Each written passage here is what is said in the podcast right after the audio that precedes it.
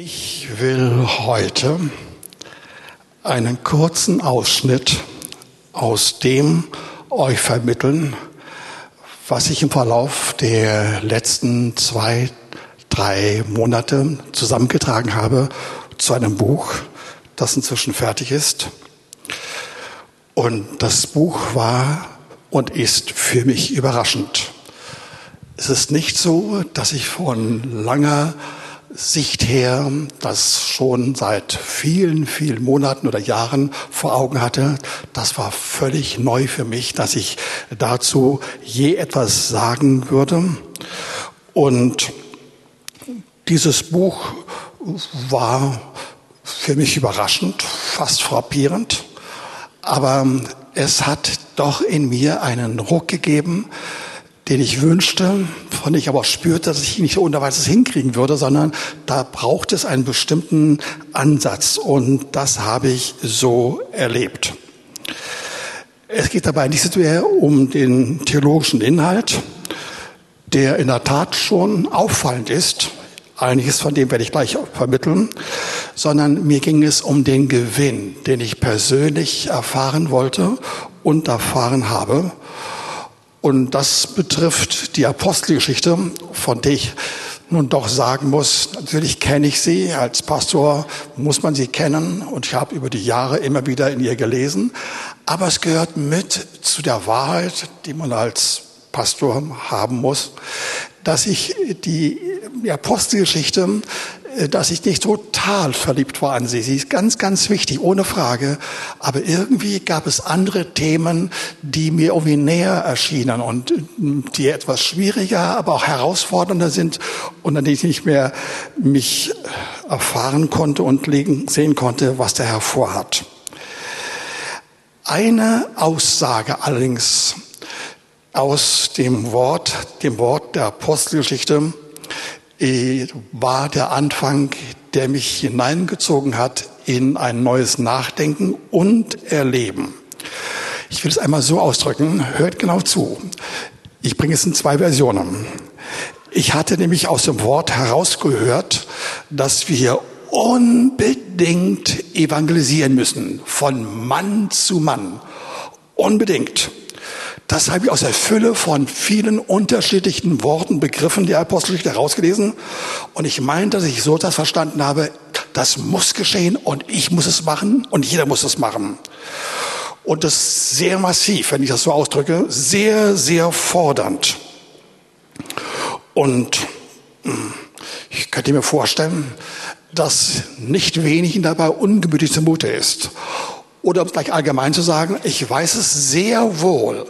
Ich weiß es zum Beispiel aus den Aufforderungen äh, oder aus den, den, den Möglichkeiten, zu dem Thema etwas zu sagen in Gestalt von Büchern oder von CD-Bestellungen oder Anforderungen für einen Streamingdienst das Thema Evangelisation war absolut kein Renner. Ja.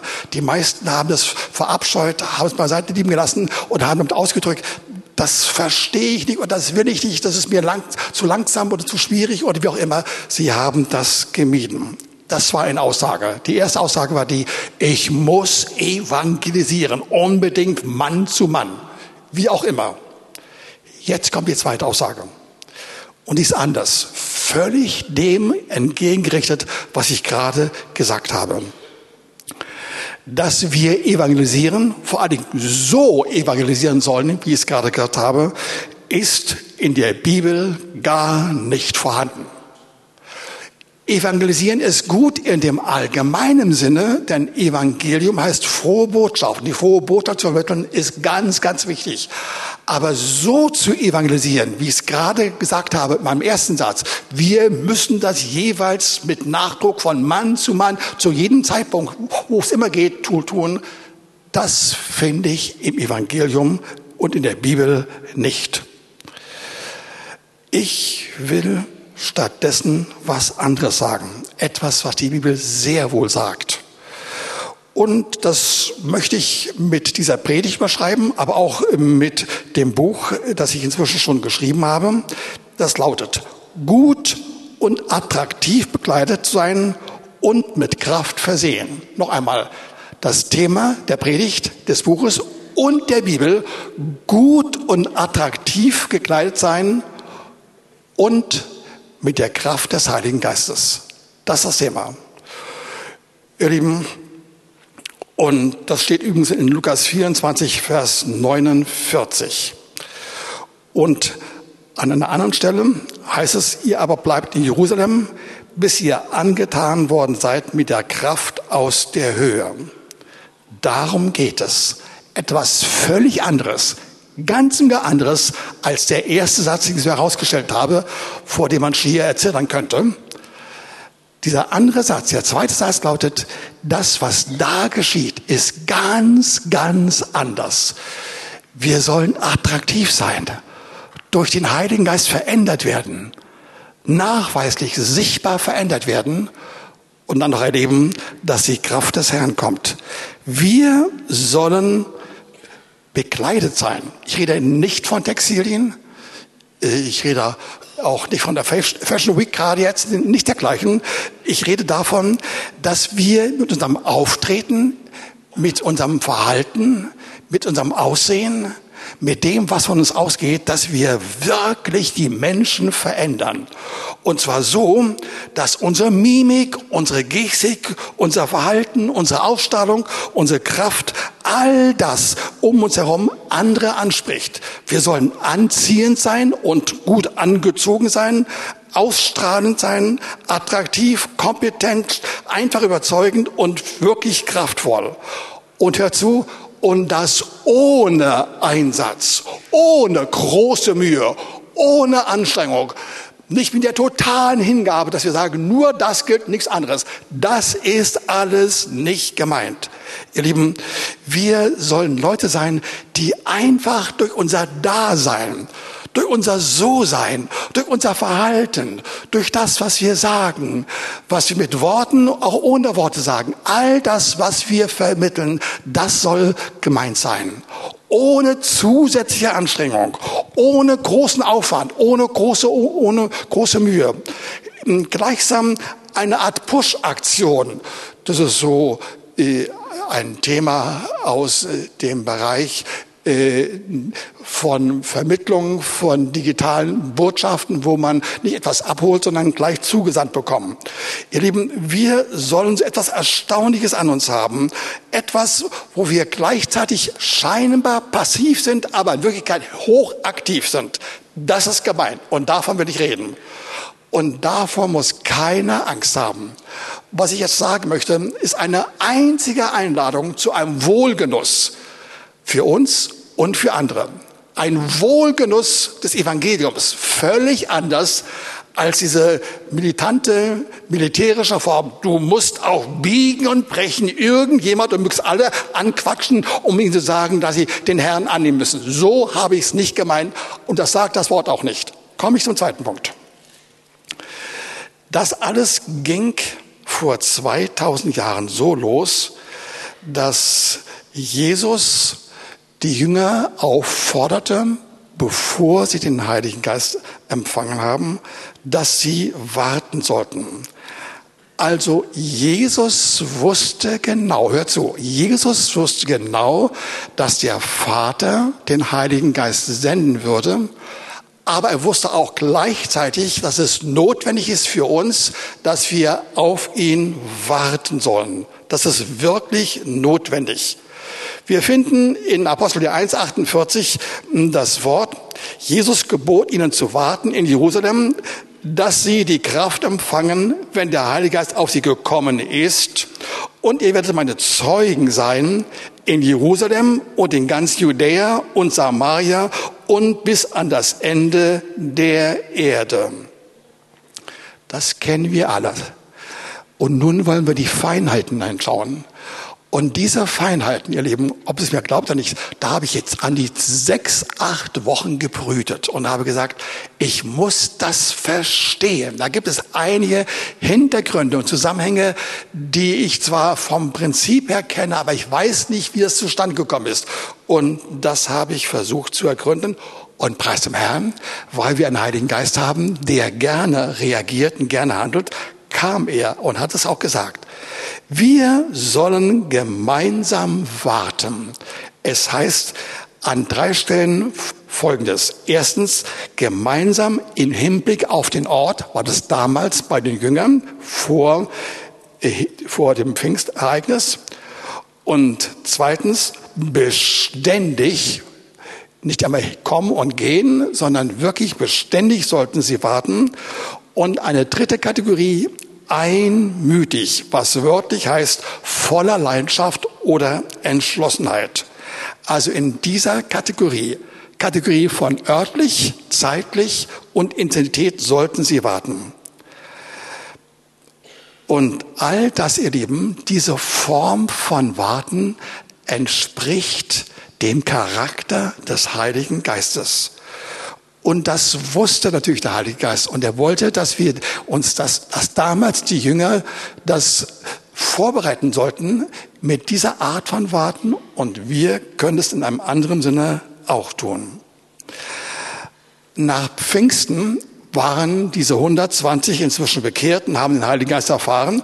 Und die 3000 hatten sich auch bekehrt und waren ebenfalls vom Heiligen Geist erfüllt worden und sie erlebten dieselbe Gemeinschaft, eine Gemeinschaft untereinander und mit dem Heiligen Geist, aber nicht nur mit dem Heiligen Geist, sondern in einer Art und Weise, dass der Heilige Geist sogar in ihnen war. Eine ständige, interne, äußere, sichtbare, interne Gemeinschaft, die sie haben wollten. Und das sagt uns zum Beispiel die Apostelgeschichte, in Kapitel 2, da finden wir diese fünf bemerkenswerte Verse, über die ich wirklich Monate geprüft habe. Und ich lese einfach vor. Und ich will nur jeweils ein bestimmtes Wort oder Begriff herausstellen. Wir finden dort Kapitel 2, 42 bis 47 folgendes. Und sie blieben beständig mit der Lehre der Apostel und in der Gemeinschaft und Brotbrechen und in den Gebeten. Und es kam aber Furcht über alle Seelen, Furcht heißt Furcht des Herrn in diesem Fall, und viele Wunder und Zeichen geschahen durch die Apostel. Alle Gläubigen waren aber beisammen und hatten alle Dinge gemeinsam. Sie verkauften die Güter und Besitztümer und verteilten sie alle unter jenen, je nachdem jemand bedürftig war. Und jeden Tag waren sie beständig und einmütig im Tempel und brachen das Brot in den Häusern und nahmen die Speise mit Frohlocken und in Einfalt des Herzens. Sie lobten Gott und waren angesehen bei dem ganzen Volk. Der Herr aber tat zur Gemeinde täglich hinzu, die gerettet waren. Ihr Lieben, das ist die Ausgangssituation.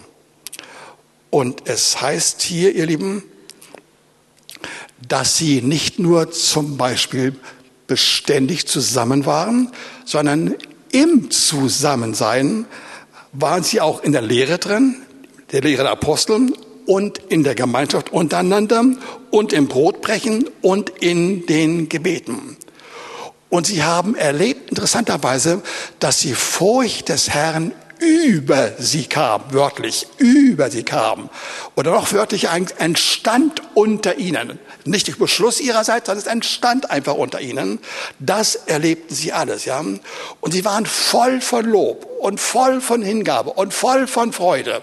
Lieben, das ist interessant. Ich kann jetzt schon sagen, wenn wir diese Verse genau untersuchen, auf das, was sie inhalten, beinhalten und im Vergleich setzen zu dem, was wir, wir hier und sonst alle anderen weltweit tun, da gibt es einige erhebliche Unterschiede. Die haben Dinge erlebt und erfahren und genossen, scheinbar einfach so, ohne wesentliche Bemühung. Hier regierte also der Heilige Geist in einer Weise, die wir verstehen müssen. Es lautet nicht der Satz, wir brauchen den Heiligen Geist, das ist zu wenig. Auch nicht die Aussage, wir müssen den Heiligen Geist besser verstehen, sondern wir müssen insgesamt kapieren, im Herzen erleben und erfassen, was der Heilige Geist mit uns vorhat. Ihr wisst, ihr Lieben, der Heilige Geist ist eine Person, eine der drei göttlichen Personen. Jesus, davor der Vater, dann Jesus und der Heilige Geist. Ihr kennt das bekannte Wort, das in dieser Gemeinde schon viele Male ausgesprochen worden ist. In 2. Korinther 13, Vers 13. Die Liebe des Vaters und die Gnade Jesu und die, der Heilige Geist der Gemeinschaft sei mit euch. Und ihr Lieben, was das bedeutet, das wollen wir ein wenig unter uns verstehen wollen. Also, liebes Vater, ist völlig klar. Alles ist letztlich zurückzuführen auf die Liebe Gottes, die Liebe des Vaters. Aber dann wird uns Jesus genannt als von dem die Gnade kommt. Und die Gnade wurde buchstäblich, deutlich sichtbar. Er wurde Mensch, er hat gelehrt neue Wahrheiten, die es vorher nicht gab. Er musste dafür sterben und er wollte und sollte auch sterben, weil er dabei unsere Schuld auf sich genommen hat und uns Gerechtigkeit gegeben hat und er ist auferstanden. All das hat der Herr getan. Aber dann, ihr Lieben, heißt es, dann der Heilige Geist. Er ist die dritte Person. Und ihr Lieben, von dieser Person müssen wir einige Worte aus Johannes 16, Verse 12 bis 15 uns genauer ansehen. Da sagt Jesus, noch vieles hätte ich euch zu sagen, aber ihr könnt es jetzt noch nicht ertragen. Sehr interessant.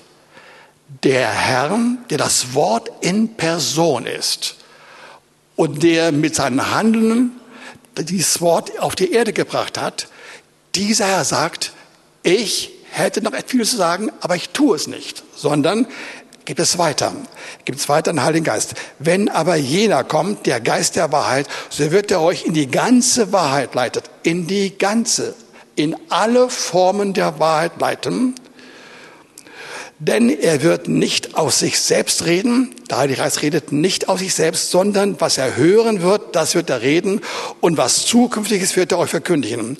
Er wird mich verherrlichen, denn von dem meinen wird er nehmen und es euch verkündigen. Alles, was der Vater hat, ist mein. Darum habe ich gesagt, dass er es von dem meinen nimmt, um es euch zu verkündigen. Hört, dieser Heilige Geist, er hat diese Botschaft, die wir gerade mit wenigen Versen, Johannes 16, gehört haben, er hat sie wirklich total ernst genommen. Genau so, wie es gemeint ist, ja. Er wusste ganz genau, von Jesus kommt alles. Alles kommt von ihm. Er ist der Geber des Heils. Von ihm kommen alle Segnungen. Aber er teilt sie aus, nicht selbst, sondern durch den Heiligen Geist. Mit Worten und mit seinen Beiträgen, mit beiden. Er macht das wirklich. Alles dem Heiligen Geist übergeben und er will das tun. Und das Ziel des Heiligen Geistes ist nun, dass er uns alles in Einzelheiten erklärt. Und zwar so genau und so anschaulich und so deutlich und so einfach und so schön und so drastisch, wie wir es gerade brauchen, dass jeder von uns das nicht nur kapiert intellektuell, sondern auch im Herzen mit ganzer Hingabe und das voll und ganz genießt. Das macht der Heilige Geist. Er bringt die Worte, die Einsichten, die Erkenntnisse, die Hinweise. Er bringt auch den Glauben dazu tatsächlich. Er bringt die Geistesgaben. Er bringt alles, was auf dieser Erde kostbar und wichtig und gut ist. All das kommt über den Heiligen Geist zu uns. Nicht direkt von Jesus. Bitte hört, nicht direkt von Jesus. Das ist für manch einen irgendwie ärgerlich und herausfordernd und ein Affront. Ich weiß das, aber es steht im Wort. Und wenn wir es nicht akzeptieren, werden wir erleben, dass wir erstaunlich wenig verstehen. Aber wir sollen alles verstehen. Und das bedeutet für uns heute, ihr Lieben, jede Form von innerem Gewinn, von Segen, von Freude, von Frieden, von Lust, von Befähigung. Alles, was wir bekommen, Glaube, Ausdauer, Liebe, Hoffnung, Sorgenfreiheit, Ruhe und alles, was auf dieser Erde wirklich gut ist und was zählt und was wir dringend bräuchten, kommt vom Heiligen Geist. Aber er holt es von Jesus. Und der Heilige Geist sorgt dafür, dass wir alle Facetten, alle Einzelheiten, alle schönen und wichtigen Dinge wirklich verstehen. Aber nicht nur das, wir sollen sie auch erleben.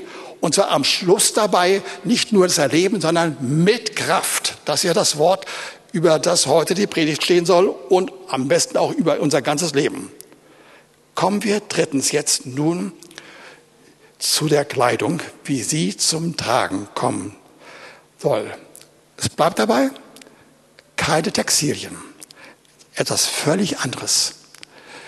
Und das müssen wir so verstehen, dass es uns von nun an wirklich anzieht und uns äh, hintreibt, diese Dinge wirklich einzeln zu erfahren. Denn das verändert unser Leben und unsere Umgebung. Also, wir sollen so ausgestattet werden mit der Fülle von Dingen, die ich gerade aufgezählt habe, im Inneren, im Sichtbaren, im Erlebbaren, im Erfahrbaren, wir sollten all das so erleben bei uns, ihr Lieben, dass wir selbst den aller, allergrößten Gewinn haben. Das ist das Erste. Der Heilige Geist will, dass wir das Evangelium in ganzer Fülle und Breite und Schönheit unter uns, in uns voll und ganz genießen und auskosten kosten und, und wirklich erleben. Das, das ist volles Leben dran. Das will er. Aber es sollen auch die anderen sehen. Die anderen, die erleben sollen, wie unsere erlöste Reaktion auf alle möglichen Schwierigkeiten und Herausforderungen und Nöte und Ängste noch da sind. Die sind immer noch da, aber sie sollen an uns, an unserem Beispiel erleben, wie, wie wir das handhaben, wie wir das machen und erleben, das ist etwas, was genauso machen, für uns gut ist und für die anderen.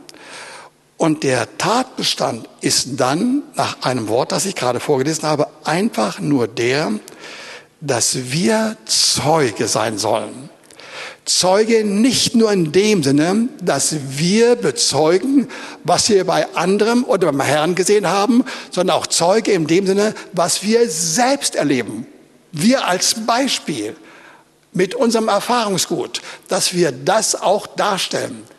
Nichts hinzufügen, nichts aufbauschen, nichts was Großartiges machen, sondern einfach ohne Mühe, ohne Anstrengung, ohne Qual, ohne Forderung, ohne uns selbst darzustellen, einfach nur, einfach hurra, alleine so das, was wir schon genossen haben und laufen genießen. Das sollen die anderen sehen, genau das.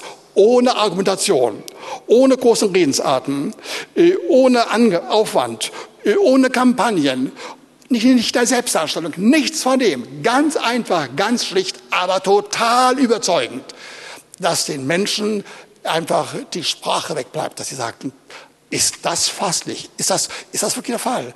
Es soll, es soll passieren, bei jedem von uns, der das will, dass die Menschen in deiner Umgebung, nachdem sie sich erlebt haben, in einer bestimmten Weise ich gleich erklären werde, dass sie dann nach Hause gehen und sich sagen oder ihrer Frau sagen, das habe ich noch nicht erlebt. Ich bin heute jemandem begegnet, der war so übernatürlich natürlich. Er war so echt, so kompetent, so sanft, so freundlich, so zurückhaltend, so liebevoll, so stark. Wie ist das nur möglich? Das ist gemeint. Könnt ihr das versuchen? Verstehen? Ihr Lieben, das ist gemeint. Das will der Herr mit uns vorhaben. Unbedingt. Also, das alles, ihr Lieben, ist eigentlich nichts anderes als das, was ich gerade schon gesagt habe. Wir sollen nur Zeuge sein. Das Durchscheinen lassen, sichtbar machen, was in uns ist. Was wir erfahren haben, was wir genießen, was andere unbedingt erleben sollen, damit auch sie verwandelt werden, weil sie merken, das ist so echt, das ist so real. Das ist so, so wirksam, so total überzeugend. Das will ich auch haben. Das ist der Punkt der Evangelisation. Noch einmal, nicht mit zusätzlichen Maßnahmen, Kampagnen, Riesenaufwand und allem drum und dran. Meinetwegen kann man es auch haben, wenn es was bringt. Aber eben das, was das Wort hier uns verdeutlicht, das bringt etwas. Da wird jeder sprachlos. Der öffnet seinen Mund und macht ihn kaum mehr zu. Da sagt, das kann doch nicht möglich sein, dass es auf dieser Erde das gibt. Und ihr Lieben, wie das aussieht, das wollen wir sehen. Also, wir bewegen uns von dem ersten Satz am Anfang der Predigt, diesen furchtbaren, grausamen, martialischen Satz, wir müssen unbedingt evangelisieren, auch biegen und brechen, jetzt und hier. Von diesem Satz gehen wir rüber zu dem anderen Satz, wir empfangen die Veränderung des Heiligen Geistes über das Maß hinaus, was wir jetzt schon haben, in einem solchen Umfange, in einer solchen Schönheit, so erleichternd, so wohltuend, ja, dass jeder das sieht und sagt, das ist einfach echt. Das muss ich gar nicht in Frage stellen. Ich muss auch nicht hinterfragen. Das merke ich einfach. Nun meine Frage. Wie sah die erste Generation der Gläubigen das? Ich will mit wenigen Hinweisen euch das verdeutlichen. Sie haben alle verstanden und alle das Richtige verstanden, nämlich es geht darum, die Gemeinschaft mit dem Heiligen Geist zu haben also auch die frisch Bekehrten. Und ich habe es genau untersucht anhand der, der Bibel. Ich kann feststellen, dass ungefähr die wichtigsten Kapitel zwischen Apostel 2 bis 3 bis 4 ungefähr über sechs Monate gelaufen sein sollen. Und in der Zeit haben sich mehrere tausend, mindestens 20 bis 30.000, wahrscheinlich mehr, Leute bekehrt. Und anschließend wurden es noch mehr. Und in dieser Zeit, bei den Neubekehrten, haben sich dieselben Verhältnisse, dieselben Veränderungen, dieselben dramatischen Veränderungen ergeben, wie bei den 120, die ins Rennen gekommen sind. Das heißt also, die Neubekehrten haben es sofort übernommen in einer Weise, die wir uns anschauen müssen. Sie haben geistliche Erfahrungen gemacht dabei, in dem Sinn, dass sie nicht nur quasi in der Gemeinschaft waren, sondern ich lese noch einmal ganz kurz vor, Vers ähm, 42 aus Apostel 2. Diejenigen, nein, 42. Und sie blieben beständig, also sie blieben nicht nur unter sich beständig, sie waren nicht nur sah und waren da und sagten, jetzt sind wir zusammen. Nein, das war mehr. Sie blieben dabei in der Lehre der Apostel und in der Gemeinschaft und im Brotbrechen und in den Gebeten. Also das Zusammenbleiben untereinander und mit dem Heiligen Geist war in vielfacher Hinsicht der Fall. Mehrere Dinge betreffend, genau genommen alles. Alles, was sie taten, taten sie in dieser Form. Also sie haben geistliche Einsichten mit praktischen Schritten und Bedürfnisse verbunden. Beten, loben, geben, sehen, welche Bedürfnisse die anderen haben, Gemeinschaft mit dem Heiligen Geist, Gemeinschaft auch mit der Furcht des Herrn, all das haben sie. Und haben dabei auch Zeichen und Wunder erlebt und so weiter. Und dann, ihr Lieben, kam, wenn man genau hinschaute, Folgendes. Diese ganze Gemeinschaft, mit sehr viel frisch Bekehrten. Sie, sie kamen hinein in einen Fluss von Regungen und Verhaltensweisen, die ungewöhnlich waren. Sie waren, sie hatten also eine schier aufregende Form von Leichtigkeit, eine Selbstverständlichkeit geboten, dass sie das Neue, Richtige, Gute machen könnten. Das war einfach aufregend. Und alle bei ihnen zusammen wird sicherlich nur ganz wenig Ausnahmen gegeben haben. Eine wird beschrieben, einige Kapitel danach, ja, aber alle waren sie in dieser Hinsicht zusammen. In einem Fluss von Gedanken. Und noch mehr, ihr Lieben, sie hatten nicht nur ein Gleichmaß von Einstellungen und von Haltungen und von Gedanken und Gefühlen, nicht nur das, sondern sie boten interessanterweise bei näherem Hinsehen keine Gebote, auf die sie jeweils reagierten. Hört einmal. Ich möchte herausstellen, Sie haben tatsächlich, das ist ein Kuriosum, das ist völlig neu. Wahrscheinlich habt ihr es auch nie gehört, wurde auch noch nie so gepredigt. Auch nicht von mir. Ich habe es nicht so gewusst, nicht so gesehen. Ihr Lieben, wir finden in diesen Versen keinen Hinweis, dass die einzelnen Christen bestimmte Gebote des Herrn gehört haben, bestimmte Befehle, Imperative, ähm, Dinge, die man hören musste, die man umsetzen sollte. All das steht nicht da. Mit einer kleinen Ausnahme nämlich an der Stelle, wo sie voll von Liebe waren. Sie wurden von Liebe quasi geflutet, hatten sie auch die Entscheidung gehabt, jetzt muss ich sehen, wie ich die Liebe äußern kann. Wem gegenüber ist besonders? Also die in Not sind. Das wird beschrieben. Nur dieser eine Punkt wird beschrieben, dass sie voll von der Liebe waren, dass sie dann das umsetzten in praktischer Tat. Aber insgesamt, die Gesamthaltung, all das Gute, alles, was ich aufgezählt habe, ja, all das kam über sie. Es wurde nicht beschlossen, sie haben sich angesteuert, sie haben sich nicht Mühe gemacht, in diese Richtung zu gehen. Es kam über sie, es kam einfach über sie. Und das ist schon interessant.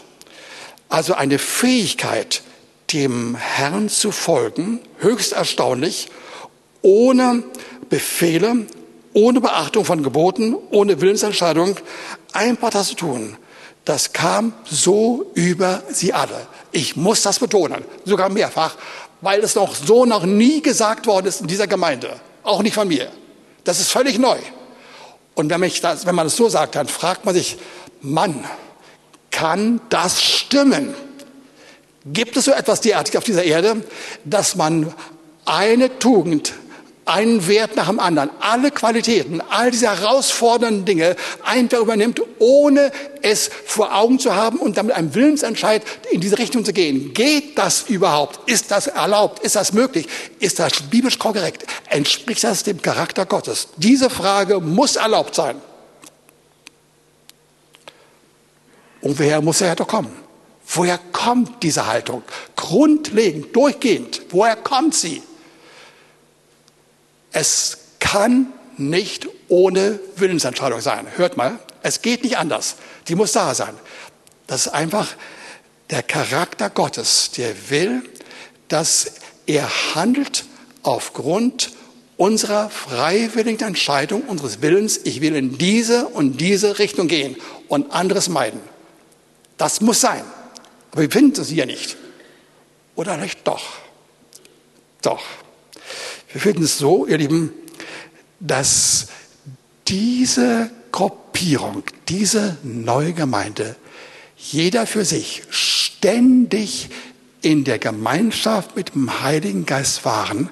Sie haben ständig Ja gesagt, genussvoll, mit Freuden Ja gesagt, was vom Heiligen Geist als Anregungen, als Freuden, an Segnungen, an Auswirkungen kam. Das haben sie erlebt.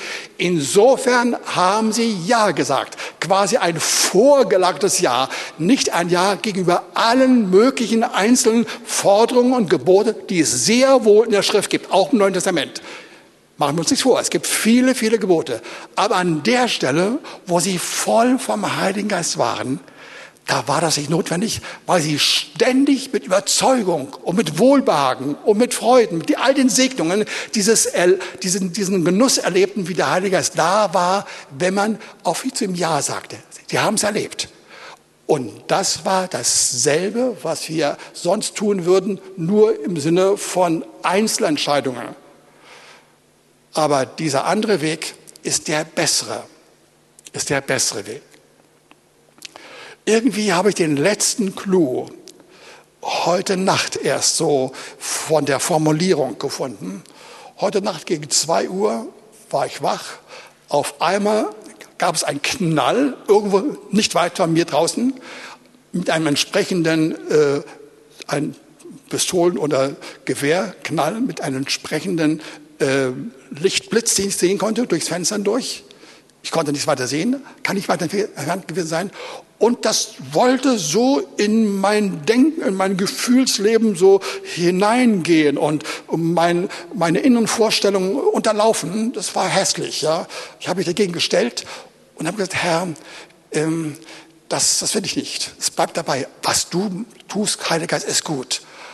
Und dann kam mir gerade in dem Augenblick noch einmal diese zusätzliche Erleuchtung, dass nämlich äh, Jesus und Johannes 16 sagt, was wir gerade gehört haben, äh, dass der Heilige Geist, indem er alle Wahrheiten, die Gesamtheit von allem, was Jesus gesagt und getan hatte, mit Worten und mit Taten in sich hatte, als ich das realisierte, war mir deutlich, indem wir den Heiligen Geist haben, haben wir mit ihm alles, wenn wir wirklich eine intensive, wirkliche Gemeinschaft haben. Hör zu, dann haben wir die Summe von allen Wahrheiten, von allen göttlichen Worten und Befehlen oder Anregungen. Alles ist da. Wir haben es in uns. Und das ist völlig eindeutig. Durch den Heiligen Geist haben wir, wenn wir wirklich intensiv mit ihm zusammen sind, wirklich alles. Es ist da. Es ist wirklich da. Und dann, ihr Lieben, brauchen wir auch nicht mehr fragen, Herr, was, was, sagst du? Was sagst du? Was sagst du? Übrigens, kennt ihr nicht auch aus eurer Vergangenheit, sofern ihr diese Art von Vergangenheit hattet, ja, dass man früher gesagt hatte, in der Schwierigkeit, in der man sich irgendwie befindet, mitten in einem Problem, dass man fragen muss, was würde Jesus jetzt sagen?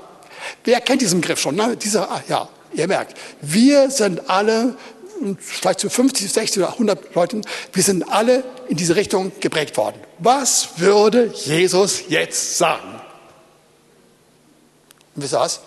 Das Wort ist verkehrt. Es, es stimmt nicht überein mit dem Wort hier. Es stimmt nicht überein. Das läuft anders. Es läuft so, in den Schwierigkeiten, die wir haben, bei echten Nöten, bei echten Herausforderungen, ihr Lieben, brauchen wir tatsächlich Hilfe. Ein klares Wort, und auch die ansprechende, die ansprechende Erfahrung, wie wir es umsetzen können.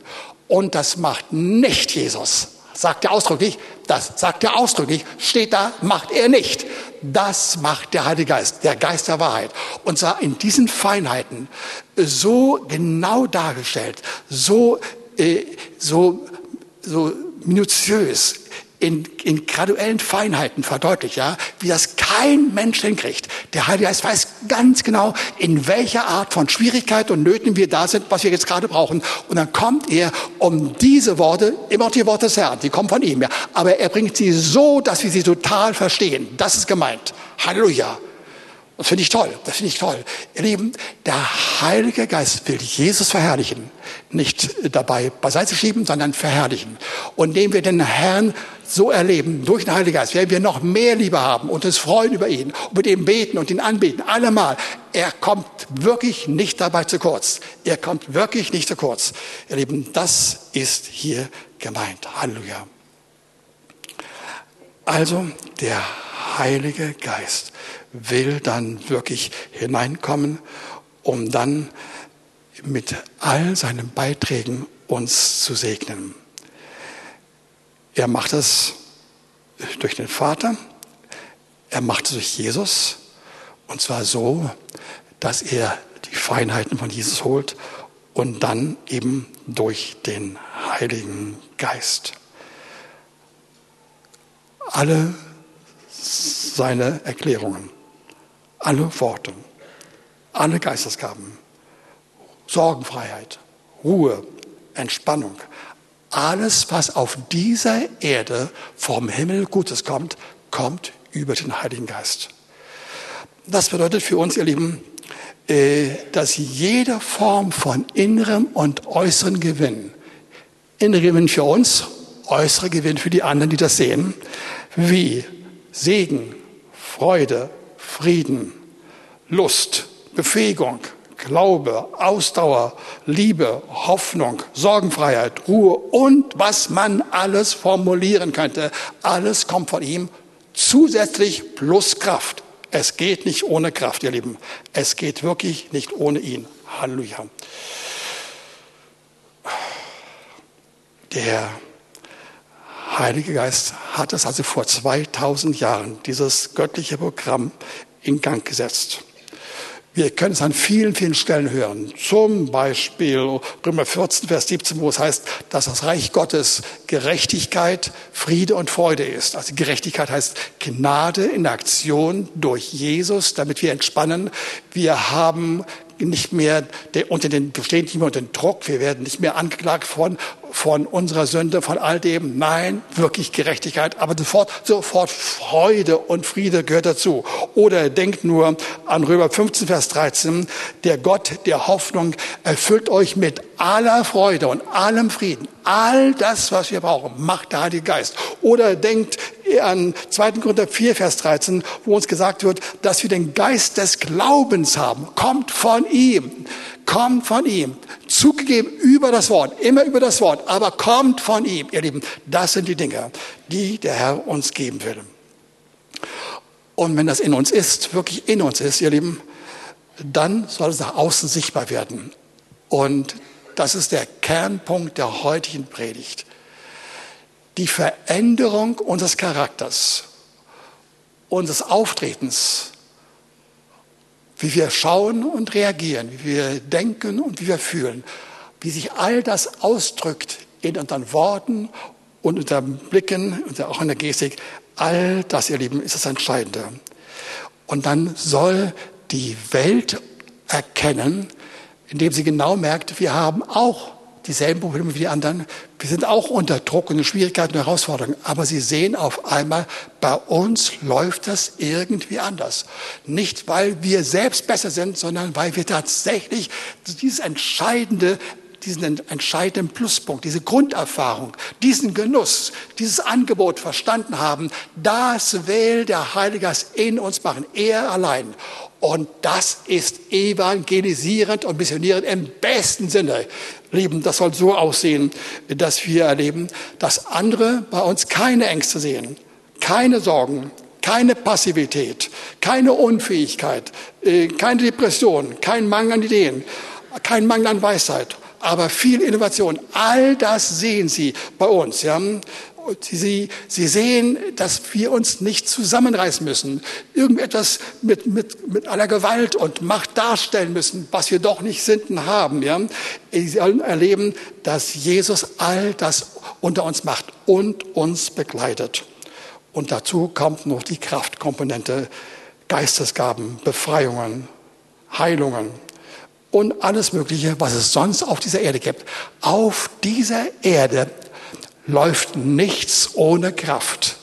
Ihr Lieben, wenn wir etwas bewegen wollen, das heißt eigentlich Weg mal Kraft, brauchen wir wirklich Kraft. Und dadurch kommen wir in Gang. Genau genommen ist es eine Beschleunigung, wörtlich gesehen, vom, vom den Regeln der Physik. Ja. Das ist gemeint. Das Neue, das wirklich Neue, das Überraschende, das Schöne, was weiterführt, ja, kommt vom Heiligen Geist. Und das ist der wichtige Teil in diesem Zusammenhang, in diesem Zusammenhang von Evangelisation mit der neuen Methodik, die keine Methodik ist, vom Heiligen Geist. Die wollte ich euch ver vermitteln. Und ich muss schon sagen, das ist nicht total neu für mich. Ja. Schon seit Monaten und Jahren bin ich drin, drin hineingekommen und lebe darin und genieße das, wie ich mit dem Heiligen Geist leben kann. Aber in den letzten Wochen hat sich das Neue dabei er, ergeben. Ich habe es verstanden, dass mit dem Heiligen Geist wirklich es viel einfacher ist. Und so freue ich mich auf Zusammensein mit dem Heiligen Geist. Ich genieße das. Ich genieße seine Gegenwart. Ich genieße, wie er die Liebe des Vaters in mir verdeutlicht. Ich genieße, wie er mir neue Gedanken, neue Ideen gibt. Vieles genieße ich. Ich genieße meine Familie, meine Frau. Ich genieße alles viel, viel mehr als je zuvor. All das macht der Heilige Geist. Und das ist ein einziges Beispiel. Ein einziges Beispiel. Und die, diese Beispiele in der Menge von mehreren Hunderten, das ist unsere Gemeinde. Und eine solche Menge von mehreren hunderten veränderten Leuten, die das weitergeben, werden weitere Hunderte zu dem Herrn ziehen und die werden wiederum denselben Schlüssel übernehmen und auch das weitergeben. So geht es weiter und weiter. Das ist Form von Evangelisation. Das ist das neue Konzept, das wir um und ergreifen sollen und das für jeden von uns da ist. Hört noch einmal. Das betrifft nicht nur die, die geistigen Heavies, die Fortgeschrittenen, die schon viel machen in der Gemeinde. Das betrifft wirklich alle. Besonders diejenigen, die wenig erleben. Du sagst, ja, ich weiß, ich bin bekehrt. Ich weiß, es, es muss auch den Heiligen Geist geben. Ich bejahe das. Aber du erlebst zu wenig. Höre, du sollst erfahren, wie du selbst blühst und wächst und gedeihst. Du sollst erblühen in der Gegenwart des Heiligen Geistes. Das ist das Programm. Und dasselbe Programm ist identisch mit Evangelisation. Amen. Ein. Ja.